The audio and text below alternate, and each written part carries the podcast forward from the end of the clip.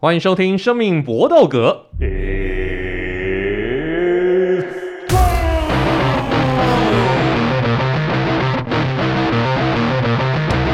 我们的 Podcast 专注在 UFC 综合格斗 N N A 上面，其他东西难度太高的我们不会，难度太低的我们不屑讲，难度中等的又不好玩，所以 UFC 综合格斗是最适合我们几个，算什么呢？我们要算是。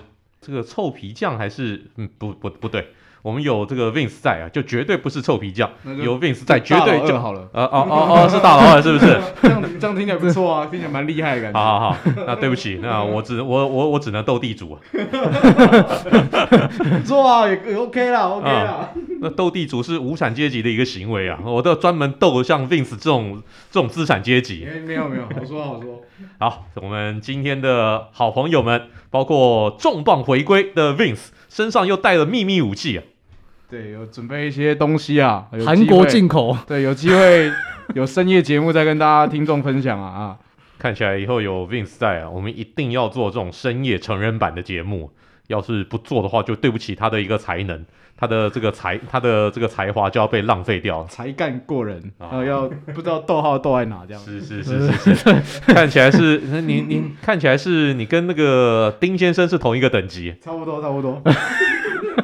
那另外两位来林先生跟叶先生呢？来那个 Melo。对，那个对我我只是跟在帮过来帮 Vince 把垃圾提出去倒的，对对对。我们都只能帮这个你帮 Vince 拿垃圾，我帮 Vince 提鞋提鞋，然后我帮 Vince 扶腰。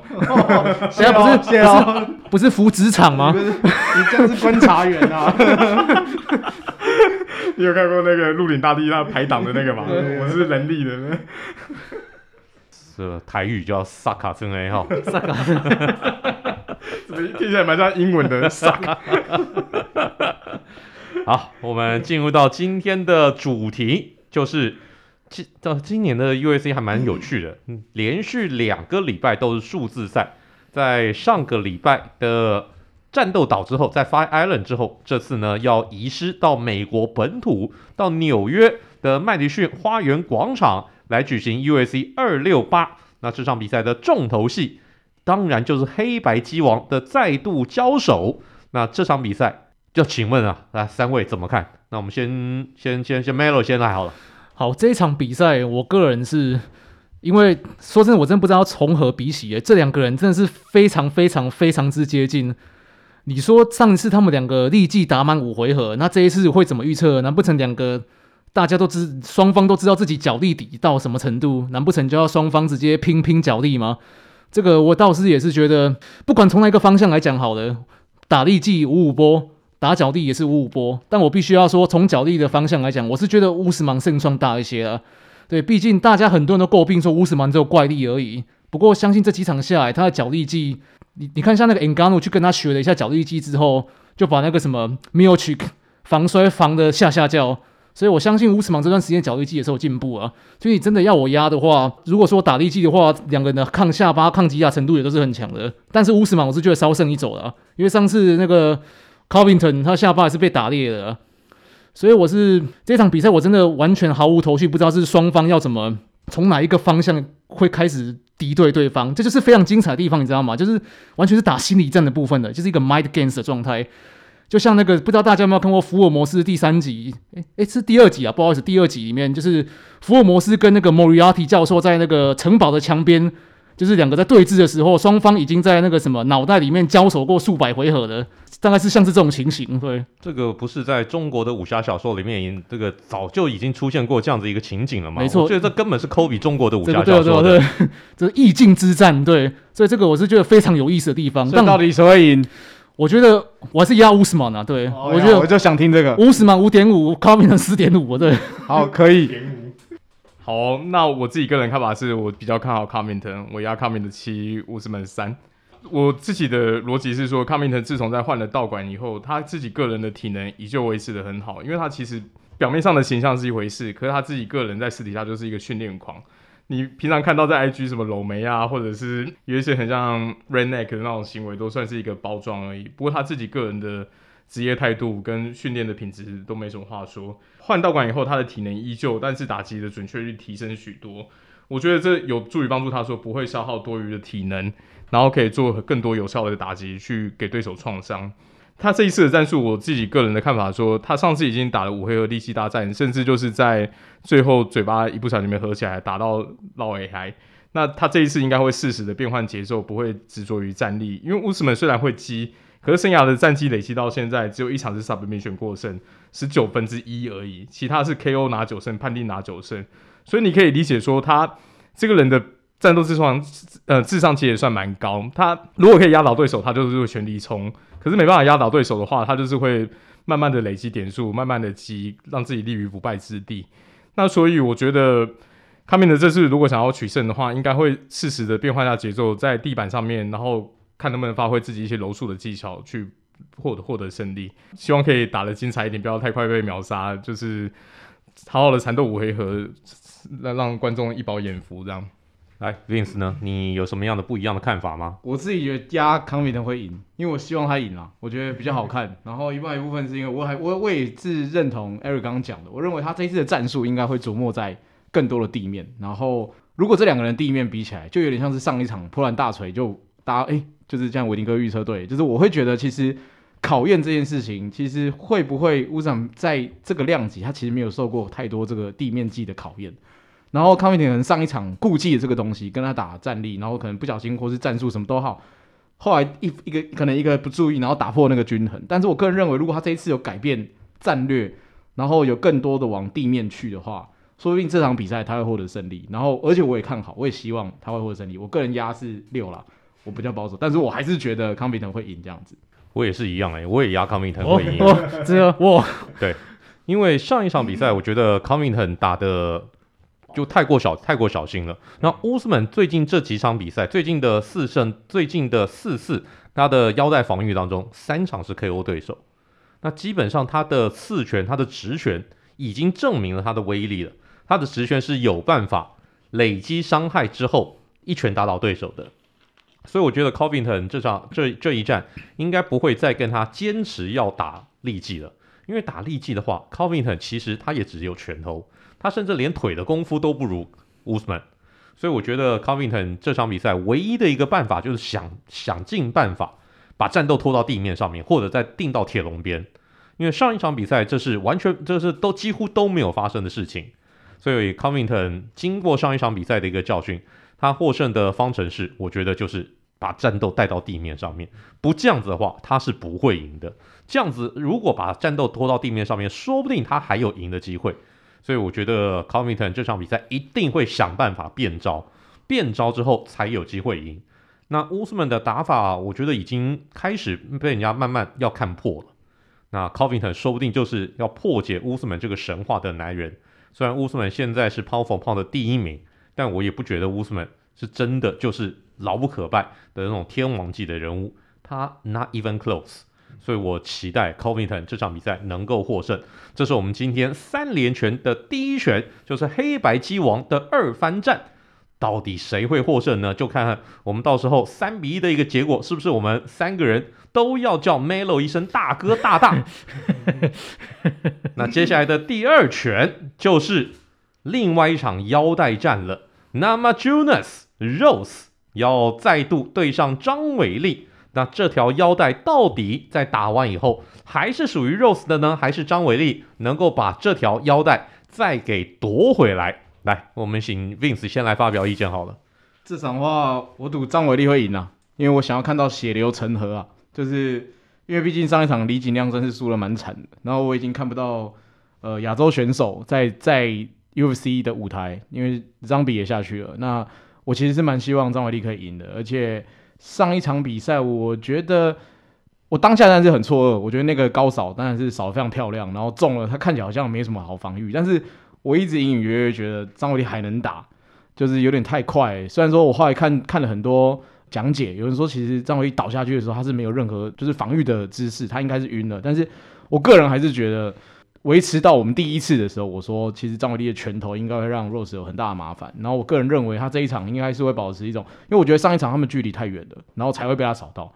如果把距离拉近，因为我觉我觉得 Rose 的拳头对张伟丽没有效，所以我还是维持我的判断，我认为这次张伟丽七啊，七三啊，就是这样。那 Ari 呢？Ari 你觉得也是七三吗？对，我也是看好张伟丽七三，逻辑其实蛮接近的，因为我觉得张伟丽其实这一次在备战的方面，应该是有参考之前阿扎尔打打倒那个就是 Rose 的策略，因为他这一次请的来教练是请来 Cejudo。其实我我个人是很欣慰有这种改变，因为中国选手、亚洲选手一直被他诟病的就是脚力、笼边控制、地板控制的功夫不够好。那 Cejudo 其实我觉得很多人忽略他一点，都以为他只是小量级的击王，其实没有，他有好几场比赛是在近距离 Dirty Boxing 的肘击或者是拳击获胜的，所以我觉得他这一次的策略应该会以近身压迫为主，因为 Rose 的打法很明显就是会以距离控制刺拳跟踢击，然后慢慢的打点制造机会，寻找空隙。那你如果比如说像 Andrade 当初也是冲进去跟他乱拳一波，甚至是直接。扛起来摔之类的暴力性打法，反而是他比较没办法处理的。那张伟丽很明显的对阵他最明显明显的优势就是力量。那力量在脚力这种技术上面，就是所有的根基嘛。他这一次如果真真的在训练营有好好的跟守护的这种金牌级的选手练的话，其实是我觉得帮助会非常大。是，也是蛮希望看到他可以在这场比赛，就是重拾一些信心，打出他自己该有的比较彪悍的拳风。好，那我还是一样，上次我是压张伟丽，这次我是压张伟丽了。这次我是六四来看，因为像各位刚刚讲的，就是这次请了 Cejudo 过来，帮他加强一些在心态上面做调整，然后加强他脚力跟踢击的部分。不过我，不过其实。我觉得 Cejudo 还有教他的地方，就是这些我们业余、我们全迷都看得出来，就是张伟丽在后撤的时候，他的手会习惯往往放下来，而不去做护头动作，所以上次就吃到那记高扫了。我们都看得出来谁乎都不会看不出来，所以我觉得这才是重点呢。在张伟丽向前或向后移动的时候，主要是向后移动的时候，头部的防御必须要做好。如果上一次有做好的话，我觉得。基本上以张伟丽压倒性的力量，而且大家有看到吗？这是在社群媒体上放出来的训练幕后花絮。张伟丽的上半身会大了一寸的，比原本原本就已经很强的力量又再增大了一寸。我觉得以那个什么 Rose 他的抗击打能力来讲的话，也很难抵打这种怪力啊。再加上我相信以 Cejudo 这位奥运金牌、奥运摔角金牌传授给他恶补一些脚力技的话，可以对 Rose 造成一些出其不意的作用。所以张伟丽六，Rose 四。这场比赛，哎呦，我们四位是同样的看法，我们都一致看好张伟丽，这点大家不要怪我们呐、啊，我们不是小粉红啊，不要不要一致倒，对，这是蛮难得，我们四个人同样是一致的看好同一个选手。那我相信上一场比赛张伟丽的输掉其实是个美丽的错误，美丽的意外，真的就是被那一踢击中。那那一踢击中，我觉得没有话讲，那场比赛张伟丽就是输了，就是输了。但输了以后，你必须要学习。你必须要接受输掉的事实，但输一次说不定才是成长的开始。有些人啊，有些球队就是要输一场比赛以后，他们才会变得更强。我希望张伟丽是这个样子的人。张伟丽的一个力量，刚刚三位都有提，真的是压倒性的优势。我觉得他能够去美国去亚利桑那来跟 Cejudo 的团队来进行练习，这是中国选手非常难得见到的。以往的中国选手是不大愿意走出自己的舒适圈，很少离开中国去去去进行长时间的异地训练的，非常少。大部分的人就是就算去国外，去这个其他的一个团队练习，大概也都是短时间的一个，比如说我要练某种的一个战绩，就短时间去那边，可能一个月就去那边练习，就去那边单练这这一项技巧。但这一次张伟丽不一样，他是真的把。身家啊，这些几乎生命啊、精神啊，全部都压在这一次了。那我相信以张伟丽这样子一个精神面貌，我也看好张伟丽能够获胜。而至于 Rose 这边呢，他则是还我还是维持同样的一个训练节奏，在同样的团队进行同样节奏的一个训练。那会使出什么样的一个新招呢？我就不知道了。那就不知道 Trevor Witman 先生是不是能够带给这个 Rose 什么样的一个新招式。但还蛮奇怪的哈，我们连续两场比赛，我们都不看好 Wittman 团队这边所培养出来的一个选手。好，没有关系。总之呢，就是反正这个就是我们的不负责大预测嘛。您同不同意我们的看法都没有关系。我们讲出我们的理由，我们的观点。那您如果有自己的观点的话，当然也欢迎您来批评指教。我们预测完前面两场比赛，那接下来的第三拳就是精彩啦！这场比赛可能是整个 Fight Car 当中最暴力的一战，要由 Justin Gaethje 对上 Michael Chandler。不过这场比赛的一个冠军，哎，说不定没有机会来挑战轻量级的一个腰带啊，因为说不定要被人家横刀夺爱先抢过去。这个故事我们等一下再讲。来，我们先来看看 Gage 对上 Chandler 这场比赛的一个胜负。我们请 Ari 来先发表意见。我自己个人是比较看好 Just Gage，。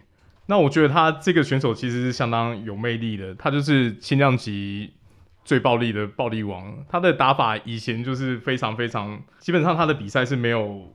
无聊的，一定无人场，对，会让大家看得很开心。他跟 Dustin Poirier 那一场五回合大战，还是让很多拳迷津津乐道的年度战役等级。可对卡比那场比赛，你不觉得无聊吗？对卡比那一场，到最后他他他他他真的就已经是一个稻草人了。对，我觉得他那对卡比那一场真的是第一回合有点太 hype，换气过度导致自己体能消耗过快。不过他第一回合的防摔其实做的还不错。一方面，Michael Chandler 并不是卡比嘛，他其实。在嗯，因为进来 UFC 以后这几场比赛，我们大家都有看了。我觉得他的那个下前冲刺，然后左右突击的拳击拳法的确是蛮漂亮的，而且蛮有这种出其不意的效果。可是他的缺点也是很明显，就是他因为身材跟臂展是属于比较稍微小只一点的。那你对上上上一场对 o l i v i a 那一种臂展比较长的选手的时候，就有有时候吃到一拳就相当的不妙。那 Gaethje 这个选手，我觉得他。在威德曼教练调教以后，他其实现在会懂得压制自己那种冲动。在打 Tony Ferguson 那一场，两拳配一个低扫，甚至是三级以后就把距离控制开来的战术，非常非常成功。一方面成功的保持自己的体能，再就是不要觉得说他放的本来可能是一百帕力道，放成五成六成就不会对对手造成伤害。你到看后来 Tony Ferguson 那个被整容的表现，你也知道说他的拳头。打得准，不用全全力灌进去，还是相当的有威力。我觉得这场比赛，Michael c h a n d e r 的挑战相当的，他自己也知道。他最近在接受访问的时候，他说，他就说他知道这自己要打 Gaethje 的时候，其实是相当有要花很多心思准备，因为他觉得他是在这个量级里面相当令人畏惧的选手，不管是整体的拳风，还有他的打死不退、有点嗜血的风格，都会让他觉得有点可怕。总而言之，还是觉得 Gaethje 这一场比赛应该是八成会获胜。我看好是八二。好，Vince 呢？你呢？我个人觉得是九一啦，完完全全就是看衰 Chandler 了啦。我觉得 Gaethje 就是来验货的，就是证明你这个小联盟的王者，但是要到大联盟其实还很遥远。因为其实我觉得他上一场他输给那个那谁 Oliveira 的时候，其实输的很丑。你竟然是被一个我觉得拳头很不重的人 KO 击倒。嗯你被他当做书包折来折去，输掉降服，那我就算了。可是等于对方是拿他最弱的东西，然后把你把你 KO 掉。所以，然后如果这两个人打力气，哇靠，打屁呀、就是我个人觉得这个是，老实说了，我觉得 Oliveira 对 Gage 都不一定会赢诶。更何况是，而且感觉 Oliveira 是很随便就把你收掉，所以我我才会觉得就是这场比赛一定是九一。好，这场比赛我也是压那个。我觉得 Gage 七三呐，样先这样讲好了，因为 Gage 在经过 Tony Ferguson 那场之后是彻底进化，以往被人所诟病的那个体力 MP 体力条的那个调节获得大幅的改善。他其实他其实那个什么脚力程度是一定有，我敢说防摔程度绝对有，只是上一场是对到卡比这种外挂级人物，所以没办法，没有什么发挥。但大家，我想我相信那个什么以 Michael Chandler 的，他应该也是没什么胆敢跟那个什么。就是跟 Gage 直接拼力技啊，因为 Gage 的低扫跟重拳大家都知道是非常恐怖的，所以我觉得 Michael Chandler 的可能就是用以他 NCAA D One Division One 的摔跤手的技巧，想办法带地面，然后或者中间搭配一些力技这样子来做。不过我还是觉得他他的脚力功夫对 Gage 是起不了作用的，毕竟他毕竟他不是像 Khabib 那一种外挂级的怪物，所以。把 Gaethje 把距离控制好，加上低扫，我觉得一回合内击倒 Michael Chandler 的不是不是不可能啊。哎呦，一回合击倒，对，所以你一回合这是六四七三，我七三哦，你七三，OK OK OK，好，我也觉得啦，我也觉得 Justin Gaethje 这场比赛应该不会遭遇到太大的一个挑战。但好，我们来一个番外篇，就是 Daniel Cormier 在上一场比赛小小鹰赢了以后。就说，哎，小小鹰应该是下一个要直接挑战轻量级冠军腰带的人了。这点让 Gage 非常的不爽，马上就在社群媒体骂痛骂 Daniel Comier 说：“你这个捧 LP 的家伙，你这个也也捧的也太过分了吧？”那不知道大家对这个有有有什么样的一个看法？Justin Gage 如果打赢 Michael Chandler，他应该是下一个来挑战冠军腰带的人吗？还是说直接就应该是小小小小鹰了？我觉得是只是只给小小一个嘛，因为 Gage 就在那边上次跟 Michael Chandler 要桥的时候，就在那边说那个什么薪水不够，在那边唧唧歪歪的，要不然也不会延到年底啊。这一场比赛那个什么 Chandler 跟 Gage 其实照理说要比较早打的，一个就是 Gage 在那边该说那个钱乔不拢，第二个就是 Chandler 说他不想打疫苗。所以就一直拖到了十二月。等一下，他不想打疫苗，可以在纽约出赛吗？应该是不行啊。对啊，所以所以后来后来是去打了，对啊。所以我是觉得说那个什么，你 Gage 你没有什么，你你你上一次出赛是一年前的，而且是被卡比收拾掉。这段期间那个全者的已经出赛了两场了，所以我觉得你的那个什么战绩是不够拿来这边说嘴的。而且小小鹰气头势头正盛，这这和不地不捧更待何时啊？对不对？那两位也觉得小小鹰应该就是嗯这个下一个挑战者了吗？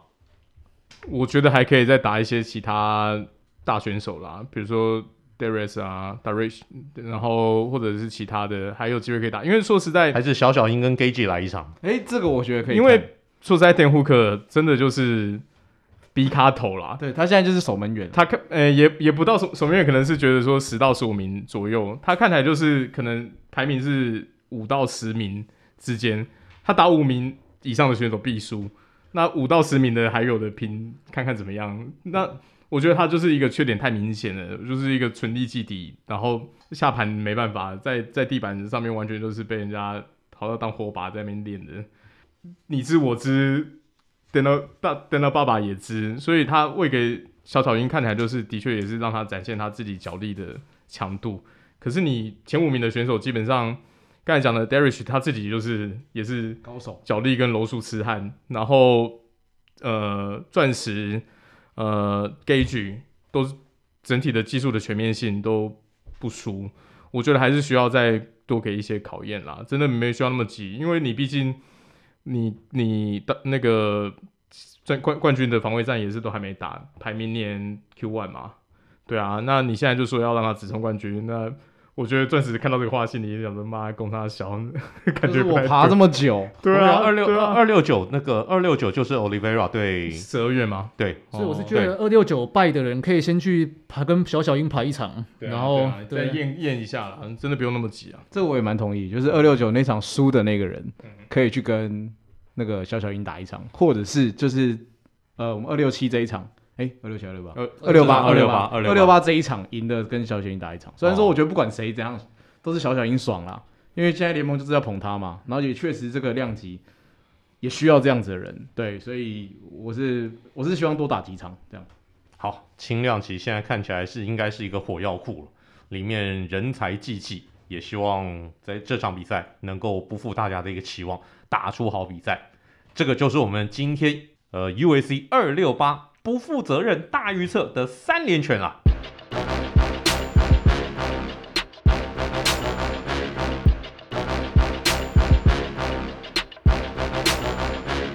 接下来要进入 UAC 小尝试。那这场 UAC 二六八举行的地点是在纽约的麦迪逊花园广场。那这边除了是美国篮球的圣地之外，也是在美国格斗啊。这个我们讲的格斗是比较广义的格斗，不只是 N N A，包括其他的像是摔角啊、像是拳击啊等等的一个圣地。那在这边也发生过相当多的名场面。那我们就要来介绍一下纽约市对于格斗世界到底有什么样的一个地位。那这点来，Melo 先来好了。好，先讲我我上次去纽约是二零一一年，然后我曾经进到 Madison Square Garden 里面进去过。我是他就在坐落在哎，我那个地地铁站是哪一个地铁站我忘记了，但是他就在那个 Health 那个什么 Health Kitchen 那个区旁边，然后旁边就是那个纽约市总总总有那个 Grand Post Office 隔壁，是一个非常地段蛮算蛮老的一个地方，然后它的从外面看过去，它建筑物就是非常的老，对，但进去就是可以发现就是说老归老，但是就是有灵魂的，就像 Boston Fenway Fenway Park 一样。那它跟 UFC 有什么关系呢？其实我之前一直以为大家都知道嘛。UFC 的年底大赛，十二月底那个纽约一定一定摆 PPV 的那一场，一定是在 Madison Square Garden。然后我找了一下，我发现我以为 UFC 很早以前，甚至十年以前就有这种传统，结果没有。他第一场在 Madison Square Garden 办的比赛是二零一六年十一月十二号，也就是皇上的封神战 UFC 二零五，Adi Alvarez 对 Conor McGregor，皇上拿下双冠王的那一场。那一场之后，UFC 最后好像已经把每年十二月的 PPV 主赛放到 Madison Square Garden 一样，当成是一个传统了。不只是这个这个地方，应该说时势造英雄，英雄也造时势。皇上把那个这个地方。皇上间接把这个 UFC 这个这个该怎么讲，Madison Square Garden 纳进了 UFC 的版图里面。我来解释一下为什么一 UFC 一直到二零一六年才正式的在纽约市来举行比赛。那是因为纽约州是美国最后一个把 NNA 合法的一个州，在此之前，纽约州是纽约州是不准办综合格斗比赛，他认为太危险。当然也是因为纽约州的这个体育协会长期被拳击界给把持的一个原因，因为拳击他们会觉得你这个 NNA 你就是来瓜分我票房的嘛，而且在 NNA 兴起以后，因为 NNA 的一个节奏快速，打法多样，所以让拳击界大感威胁，因为那个就有点像是拳击界拥护者，大部分就是属于比较老派的，但是新生代都喜欢看综合格斗，都喜欢看 MMA。所以让拳击饱受威胁，所以一直到二零一六年，这个 UFC 才有办法进军到纽约。刚才说的 UFC 二零五，当然也是这个一个重点大赛啊。那还包括了，还记得那个皇上大闹纽约市的那一次吗？那个对，那个那个也是经典的一个名场面了。好，来我们再请。还还还有什么要补充的吗？我我只是想讲，我听哥刚讲到拳击这个部分，像大家都知道拳击史上名场面，Joe Frazier 对 Muhammad Ali 的一二番战，就是在麦迪逊花园广场。而且更有趣的就是，当初拳击这项运动从英国传到北美的时候，十九世纪末期的时候，就是在你大新英格兰纽约大都会这个地区落地生根。一开始有那个什么，呃，第一场。第第一场女子拳击赛就是职业的有颁奖的女子拳击赛，也是在纽约这个地方，所以它这个地方是算是孕育的，不只是拳击，也是带起整个综合格斗非常大的一个很有趣的一个地方，很多运动都在这里都都在这里扎根，甚至成长茁壮。MSG 办过的比赛类型真的很多元，他一九八零年的时候举办了第一届世界女子柔道大赛，那一九八五年举办了 WWF，就是现在 WWE 主办的。第一届 WrestleMania，然后一九八八年是第一届的 SummerSlam，那个现在都是 WWE 年度的大大大的 Pay Per View 事件。那如果是再看更大一点的话，呃，一九六八年、六九年举办全美空手道锦标赛，那冠军就是后来也变成一个知名人物的 Chuck Norris，他就是在这边连续拿了两年冠军，然后之后才跨足电影界的，所以真的是一个传奇性的场地。我没有什么好补充，他们都讲完了。唯一要补的就是 Mike Tyson 跟那个 Mickey Green 那一场也是在这边打的。然后真的就是，呃，只要我觉得，就算今天不是综合格斗迷，不是格斗迷，听到 MSG。应该都会知道是，你确定不是味精吗？对对对，我刚才也想这样讲。对对，年轻人可能才以为是味精呐。可是只要是运动迷，应该都会知道是在讲麦迪逊花园广场。尼克对啊，对啊，就是因为他实在太有记忆点。你像林来峰其实也在那边打出来。今天如果林来峰是在爵士主场打歌，我相信很少人会看。而且 Jordan 也曾经说他最喜欢在 MSG 打球，因为他在那边每场都会得三十分以上啊。对，所以所以这个地方是一个很有，我觉得是一个很有历史意义跟地位的地方，这样子。当初林书豪也真的是让 NSG 啊，这从麦迪逊花园广场变成林家花园广场啊，非常棒的一个地方。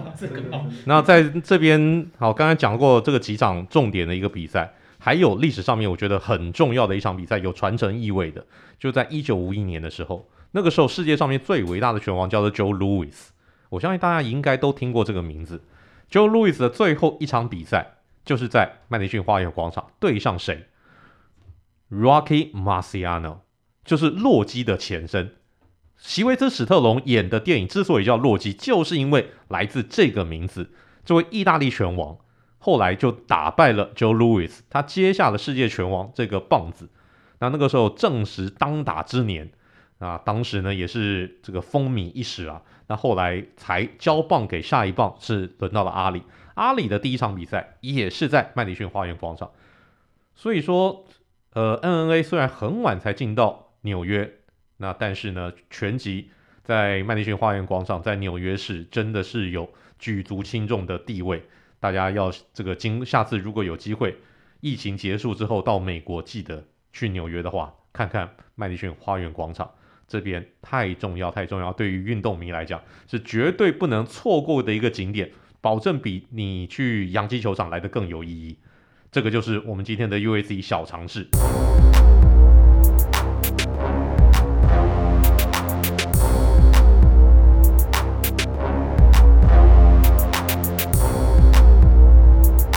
此曲只应天上有。我们今天既然介绍了张伟丽，我们就第一次来介绍非西洋歌。我们来介绍一下国语歌，就是张伟丽的出场曲。这首歌大家一定都听过，就是《沧海一声笑》。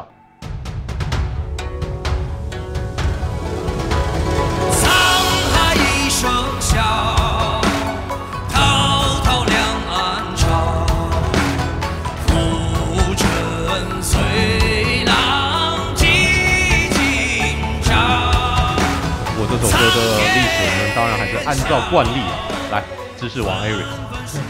好，这首歌第一次出现就是在一九九零年的电影《笑傲江湖》，它是主题曲跟插曲。最早最早的那个版本，广东话的版本是由许冠杰主唱。那许冠杰也是这一版电影里面的令狐冲的角色。那由于他在录音的时候，他自己个人可能普通话中文不是很好，所以他拒绝唱中文版。那中文版就是后来找了以前叫林立阳，后来变呃艺名叫林立的。呃，香港艺人唱中文版的。那不过这首歌，我觉得有趣的地方就是实在被太多人翻唱过了。你黄，因为黄沾跟很多罗大佑，对对对，音乐人资深的音乐人，台湾的或者香港的人交情都很好，所以像罗大佑也翻唱过。两千年代初呃左右的时候，迪克牛仔、任贤齐，比比以前那个中国那个女子十二乐坊做做乐曲版的，对啊，就是他。从以前到现在出过出现过超多不同版本，可是我就就觉得原版的《笑傲江湖》这一版的还是让大大家比较比较印象深刻，然后觉得因为许冠杰的人的情就真的蛮有那种比较放荡的大侠的感觉，他也是古早时期演的那个卫斯理啊，对啊对啊对啊，他最佳拍档啊，对啊对啊对啊对啊，那他们家三兄弟都非常非常有才华。老二许冠英就是僵尸片里面的文才，对对对。那许冠英是比比许冠杰小吧？没有没有，是老二，他是老二，是老二。许冠英老二，许冠许冠杰最小的。OK，对对对。然后大哥许冠文就是鸡同鸭讲啊，朱古力探长啊，他 拍的搞笑片也都非常有趣。也秃头那个吗？呃，没没有，不是哦，没有没有，不是。许冠文长得就很像那种退休公务员的那种戏，对啊，或者说那个你家旁边那个便当店老板那种样子，对对对对，会坐在那边看报纸、闲嗑牙。可是你我刚才讲那几部都很经典啊，尤其非常推荐《朱古力探长》，它里面有一些桥段真的超好笑。它里面那个兄弟许冠英就演他的搭档嘛，然后它里面有一段剧情就是他吃那个蛋挞的时候掉到那个领胸胸口领子上。就为了去舔那个胸口领子上的时候，然后蛋挞拿到背后就烫到自己的背，然后他就在呛他说：“你是全世界第一个吃蛋挞吃蛋挞烫到背的人呢。”反正他片都很出会出现很多很有趣的创意，我觉得大家有机会都可以找来看看。那这个版本其实我最喜欢的是黄沾他自己唱的，嗯，我觉得他自己唱的是最有味道的，蛮霸气的。没错没错，他的声音，他的声音虽然不算是那种最柔美最好听的歌喉。但是由他自己来诠释，那这首歌差不多也就是几乎就等于在讲他自己人生的心态。来，我们再请两位来补充一下，Vince 跟 Melo 谁先来？我来好了。我觉得这首歌其实就是呃，刚刚伟哥讲或者是 Eric 讲，我觉得就是。可能现在很多年轻的小朋友根本就不晓得这是什么东西，甚至连《笑傲江湖》你们都看手游、玩手游，都会看一些很俊美的年轻人在演这个角色。可是虽然说以前这些港剧啊、港片啊，就是那个 CG 都超烂，但是其实我觉得那个是更能够表达，可能更接近原著的东西吧。就是他的他可能会更多琢磨在所谓的文字上面。那这首歌的歌词就是他妈写歌有够好，就是乾隆学风脏话，可是真的写的有够好，就是。你听完这首歌，会真的会感受到他的豪情壮阔。然后我反正我那时候，我小时候听这首歌，然后到后来长大，我们就说国中吧，就是那时候我只一直想到苏轼那句话嘛，就是大江东去，浪淘尽，千古风流人物。其实整首歌就在讲这个东西。然后就是反正我就是这样子的人，然后大侠就是任侠，就是那种感觉，所以我很喜欢这首歌的的带给我的感受这样。那其实这一首，加上各位刚刚讲的，你们都是比较喜欢的老一点的版本啊。其实张伟丽用的这个是经过周延，他在经过一些 rap 说唱之后变奏过版本。我个人其实也蛮喜欢这个版本的。也蛮是，这说如果说要以推广这种复古文化对年轻人来说，给年轻人的话，以这这一首作为入门版本是非常不错的，而且也很适合这种张伟丽这种充满爆发性的格格斗选手。你觉得是这首歌的改编比较好，还是方文山、周杰伦的这种合作作为入门比较好？我觉得是这一首那个周延这首会比较好一点，对，因为我个人是觉得说比较朗朗上口一点，而且他的 rap 的弄，我觉得。我觉得我必须承认改编的真的不错，尤其张伟丽在出场的时候，对，非常适合他这种对，大家荧幕上放着中国国旗的时候，出来想哦，真的有一个华人武侠的风格，这种大侠这种出场的这种风范的感觉，非常的有趣。的确，的确，的确是个侠女啊。那黄沾他自己是一个真的极为有才华的一个人，不要看他人在电影里面出现呢，往往是演那种比较猥琐的这种角色。不知道大家还记不记得黄沾呢？他、那个、如果你有看《唐伯虎点秋香》的话，那个华太师，华太师，对对对，对，就是他，就是他。不要看他长得那个样子，他其实当时号称是香港四大才子之一，对，跟金庸、倪匡、蔡澜四个人并列。哎，很奇怪，怎么都是这个两个名字的？对对对，都两个字的。对，两个字，这个两个字看起来要才能成成为才子啊。我们这种三个字的就只能吃屎啊！又又又要扑街啊！不过这首歌哇，还有黄沾他写了太多脍炙人口的歌曲啊。那如果大家有兴趣的话，其实黄沾我觉得他大概有百分之九十五的歌都值得大家拿出来听一听。太有才华的一个人，非常非常厉害。我甚至觉得他如果在香港四大才子当中排名第一名，当然是毫无疑问是金庸。但我觉得排名第二名就是黄沾了。他可以把倪匡跟蔡澜两个人都压得死死的。我觉得 not even close。好。这就是我们今天的生命搏斗格了。那提醒大家，呃，在这段期间有听我们生命搏斗格的朋友，都可以享受 Vena 它的折扣优惠。大家可以扫我们的这个 QR code，上面有我们的折扣码。那我用念的话，我反正大家也听不清，大家也不会记得。所以说，就请看我们在我的粉丝专页，还有您可以直接扫描我们的这个折扣码。就可以在 eSport 的网站上面订购 Vena 的商品，可以获得折扣，难得机会啊！因为 Venom 平常不打折的啊，没有在跟你客气的，机会难得，请好好的把握。这个就是我们今天的生命搏斗格啦，来说再见了，Mel，好，各位再见，Eric，See you next time，Vince，大家拜拜，Good fight and good night。